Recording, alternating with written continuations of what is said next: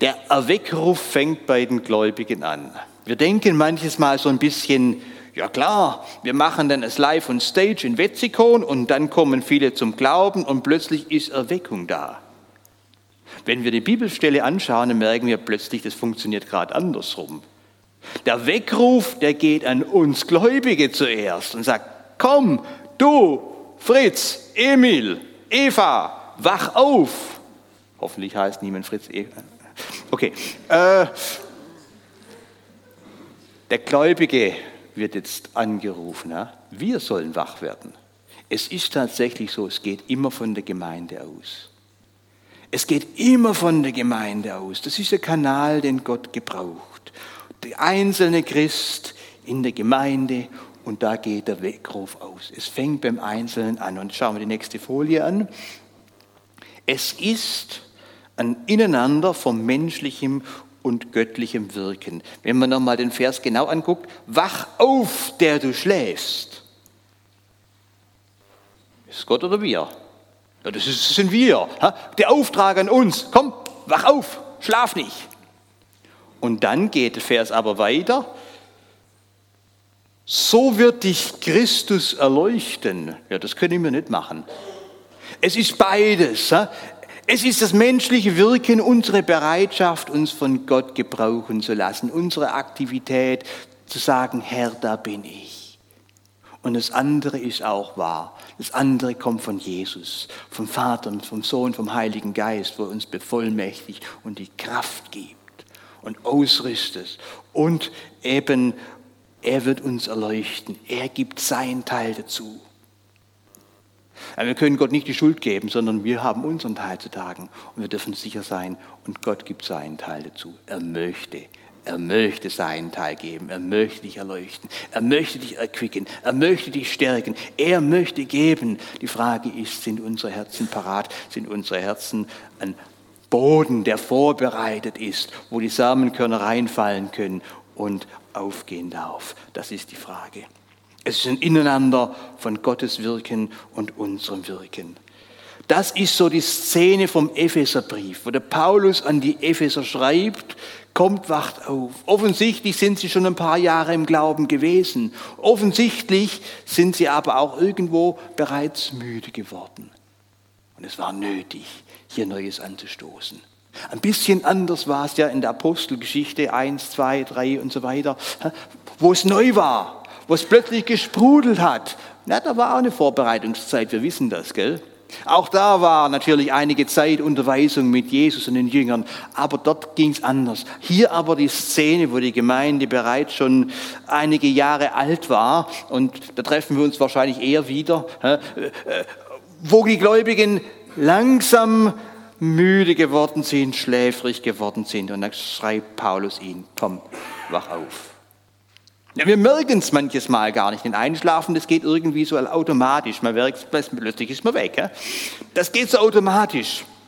Und in den Gemeinden ist es meistens so, meistens schnallen es die Jungen zuerst so die, die Teenies, die jungen Erwachsenen, ha, die sagen, irgendwas, irgendwas ist jetzt eingeschlafen, die schnellsten, die sind am wachesten. Und meistens geht eine Erweckung auch von der Jugend aus, von den jungen Erwachsenen aus. Wir sagen, komm, lasst uns wieder aufbrechen, lasst uns aufbrechen und vor die in die Gegenwart Gottes kommen, lasst uns aufbrechen und vor Gott treten. Und dann geschieht Erweckung da und dort.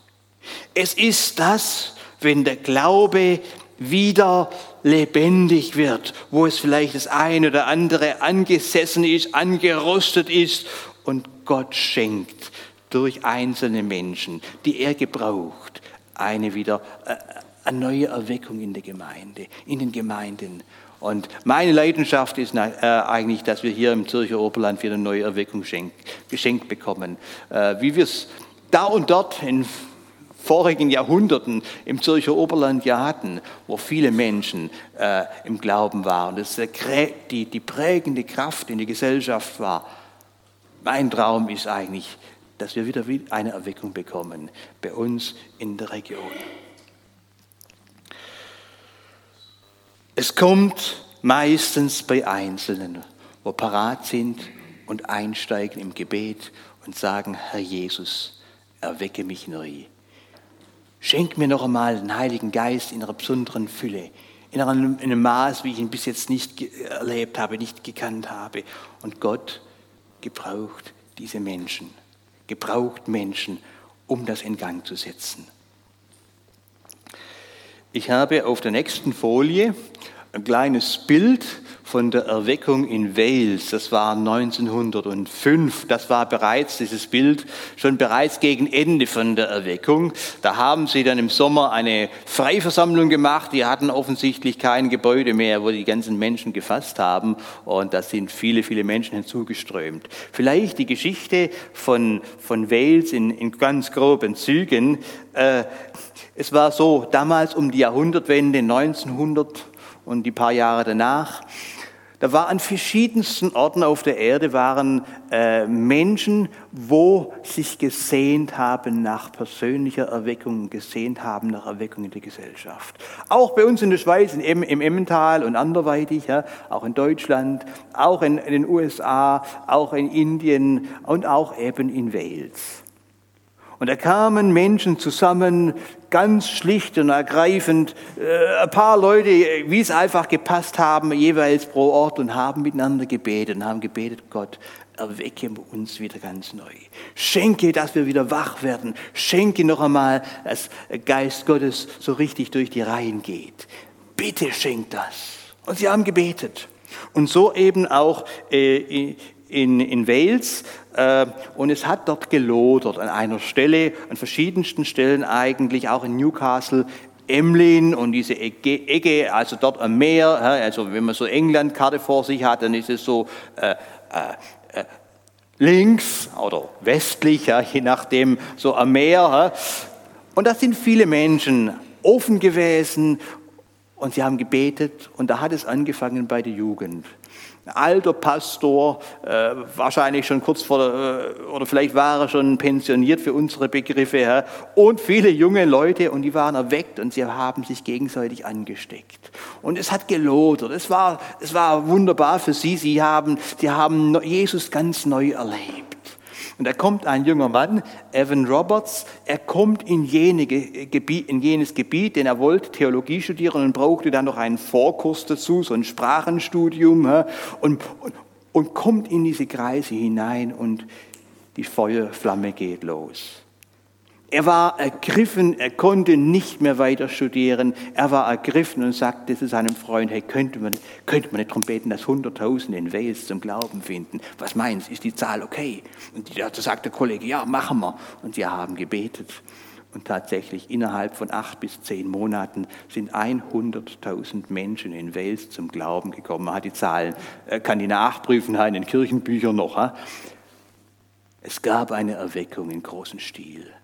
Gott hat damals Wales erweckt und darüber hinaus ist in verschiedensten Ländern auch gegangen. Auch in die Schweiz sind Funken geflogen. Gott hat das Flehen von seinem Volk erhört und es gab eine große Erweckung. Das war wahrscheinlich die größte Erweckung im 20. Jahrhundert in der westlichen Welt oder auf der Welt vielleicht insgesamt, wo wir da 1904, 1905 äh, in diesen zwei Jahren so gesehen hat. So, ich denke, die Zeit ist reif. Die Zeit ist reif, dass wir wieder aufstehen und sagen, Gott, schenke uns wieder eine persönliche Erweckung in unser Herz hinein und in unsere Gemeinden hinein, in unsere Gesellschaft.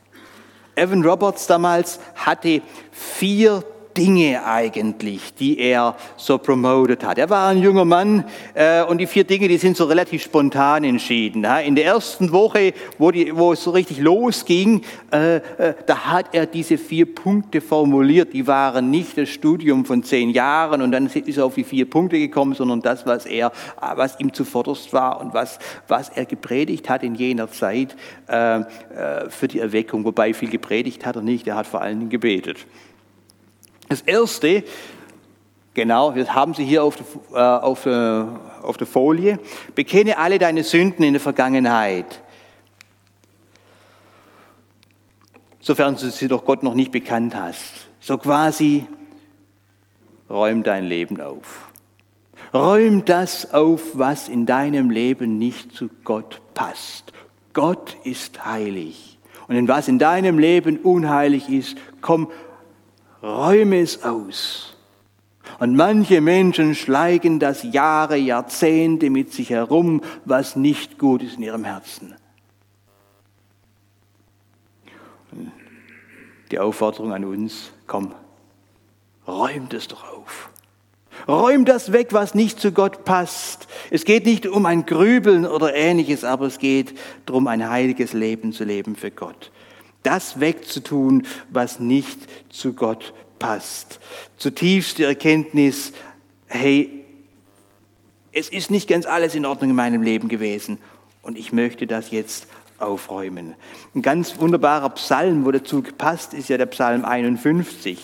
Äh, ein paar wenige Verse, wo, wo der David äh, zu, vor Gott kommt. Das war nach, eben nach der Bathseba diese Geschichte. Und er sagt da im 3, Vers 3, Gott sei mir gnädig nach deiner Güte und tilge meine Sünden nach deiner großen Barmherzigkeit. Und ab Vers 12, diese bekannten Verse, betet er dort, schaffe in mir Gott ein reines Herz und gib mir einen neuen, beständigen Geist. Verwirf mich nicht vor deinem Angesicht und nimm deinen Heiligen Geist nicht von mir. Erfreue mich wieder mit deiner Hilfe und mit deinem willigen Geist rüste mich aus. Also der David sagt, Vater im Himmel, da hat es was gegeben in meinem Leben, wo nicht sauber war, wo nicht in Ordnung war. Herr, bitte vergib mir und ich will wieder ganz neu von, zu dir kommen. Füll mich mit deinem Geist, füll mich aus mit deiner Liebe und gehe mit mir die nächsten Schritte, erleuchte mich wieder mit deiner Hilfe und mit deinem willigen Geist rüste mich aus. Mach mich so, dass ich in Zukunft es möchte, dir recht zu machen in meinem Leben, dass mein Leben so ist, dass du Freude daran hast. Und Gott hat den David angenommen. Gott hat das Gebet gehört und hatte Freude daran. Ein Mann nach dem Herzen Gottes. Hey, wenn das der David kann, kannst du das auch. Du darfst deinen Mist zu Jesus bringen und sagen, Herr Jesus, du bist doch gestorben am Kreuz.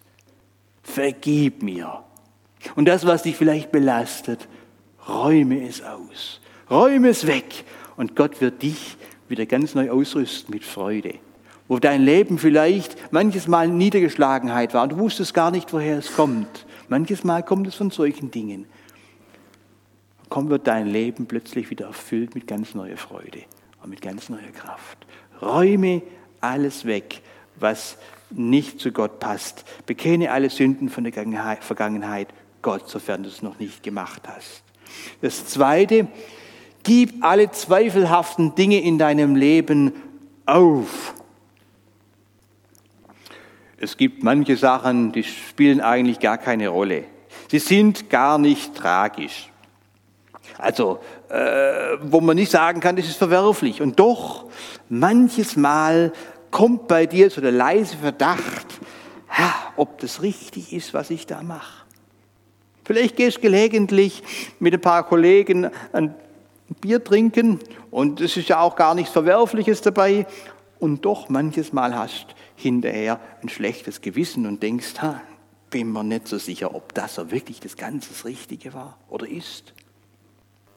Weißt du was? Wenn dein Gewissen dich plagt und es dir sagt, das ist nicht gut, selbst wenn man es darf, wenn es unverfänglich ist, gar kein Problem, komm, dann lass es doch beiseite. Wenn dein Gewissen bei, dem, bei dir anschlägt, komm, räum's doch weg. Alles, was zweifelhaft ist, wo du nicht genau weißt, komm, räum's doch weg, was soll's. Es gibt auch andere zweifelhafte Dinge, Gewohnheiten, die wir haben oder äh, Dinge vom Charakter oder von, von der Einstellung, hä, wo, wo nicht ganz in Ordnung sind. Weg damit. Vielleicht sind da Neid oder Vorurteile oder, oder, oder äh, Hass in deinem Leben. Vielleicht hat sich da einiges angestaut, weil du verletzt worden bist, weil man dich übergangen hat irgendwo, äh, in einem Verein oder sonst irgendwo, wo du nicht zu Gehör kamst. Und du, das hat dein Herz verhärtet. Es hat dir wehgetan. Und du hast gesagt, ich will nie wieder so verletzt werden. Und ich mache jetzt da einen Riegel davor. Und du hast dein Herz verhärtet, anstatt dass du vergeben hast. Das sind so Dinge, die sieht kein Mensch. Die fallen auch niemanden auf, aber du weißt es. Komm, mach dein Herz wieder auf. Bereinige das und vergeb dem Bruder, der Schwester, die dir wehgetan haben, die dich verletzt haben. Vergib. Und Gott wird wieder in deinem Leben Neues sprießen lassen.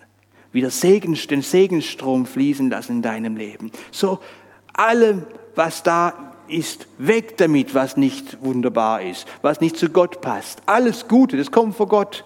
Aber all das Negative kommt eben nicht von Gott. Weg damit, was nicht passt, fort damit. Der dritte Punkt, die völlige Übergabe. Alles, was der Heilige Geist uns zeigt, müssen wir sagen und tun. Nun, schon ein Weilchen her, da zeigte mir Gott, gib diesem Kollegen, kennt ihr alle nicht, das ist von dem her vorteilhaft, gebt dem Kollegen dieses Heft. Und ich wusste natürlich, dieses Heft hat mit seiner Persönlichkeit zu tun, das war nicht beliebig. Ja? Ich wusste da den Zusammenhang. Gib ihm den Heft. Und ich wusste ja um die ganze Sache und ich war zu feige dazu. Die Situation kam und der Olli hat gekniffen. Wisst ihr, habe ich mich geschämt hinterher. Die Situation ist verflogen, die Situation war weg und der Olli hat nicht das gemacht, was der Heilige Geist ihm gezeigt hat. Ah, habe ich kräftig Buße getan. Ne? War sehr traurig über mich selber, dass ich das versagt habe, dass ich das vermasselt habe, dass ich nicht das gemacht habe, was ich genau wusste, das ist dran. Und Gott hat, und Gott hat Vergebung geschenkt. Aber ich mache dir Mut, komm, wenn der Heilige Geist dir etwas im Leben aufzeigt, was du tun sollst jetzt oder sagen sollst in, in einer Situation, befolg's doch. Mach den Schritt. Sei mutig und tu es, was Gott dir aufträgt. Gib dein Leben Jesus und vertrau ihm. Er wird's gut machen.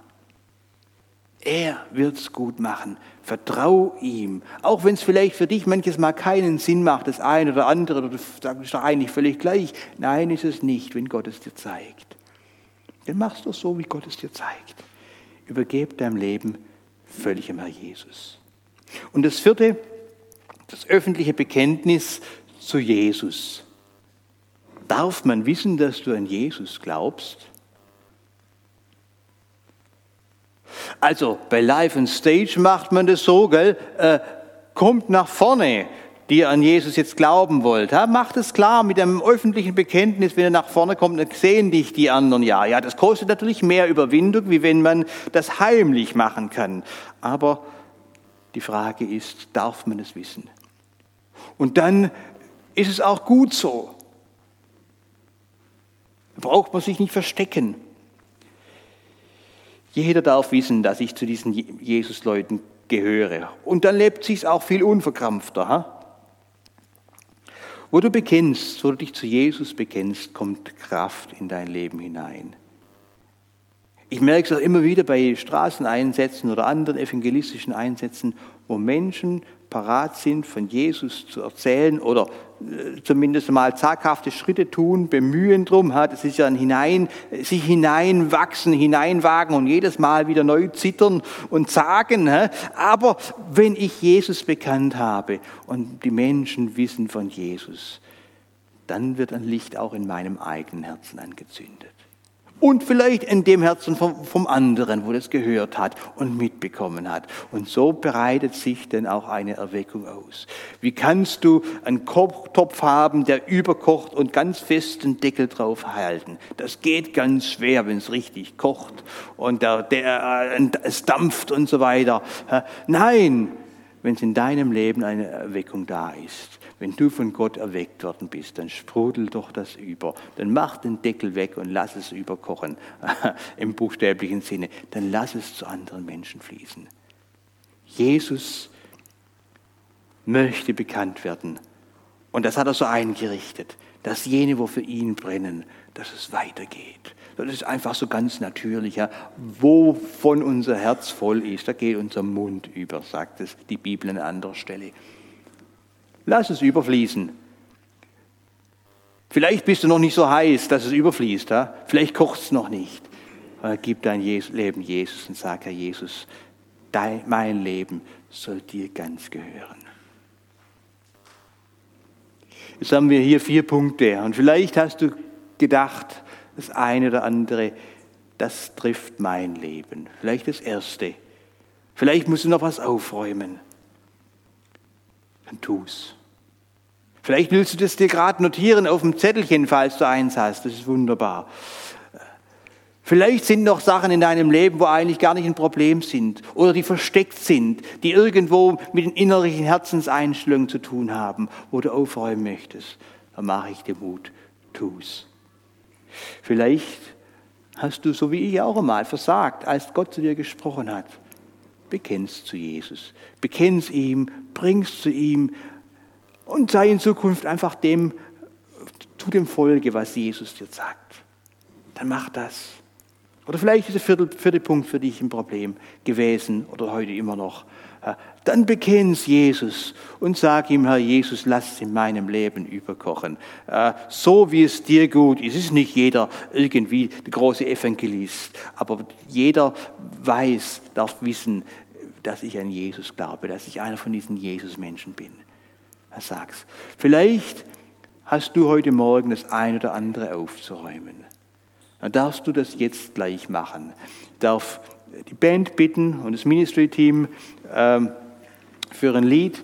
Und du darfst einen Platz, wo du bist, du musst nicht vorkommen, du musst nicht zum Ministry-Team kommen, du darfst es für dich klären mit dem Herr Jesus, ganz alleine am Platz. Dann sag's ihm äh, im Gebet, wenn es dir eine Hilfe ist, zum Ministry-Team zu kommen, das in Anspruch zu nehmen, so darfst du natürlich, die sind gerne da und hören dir zu und, und, und segnen dich, sprechen dir Vergebung zu, wo es nötig ist. Und der Herr Jesus möchte in deinem Leben eine Erweckung schenken, eine persönliche Erweckung in dein Leben hinein.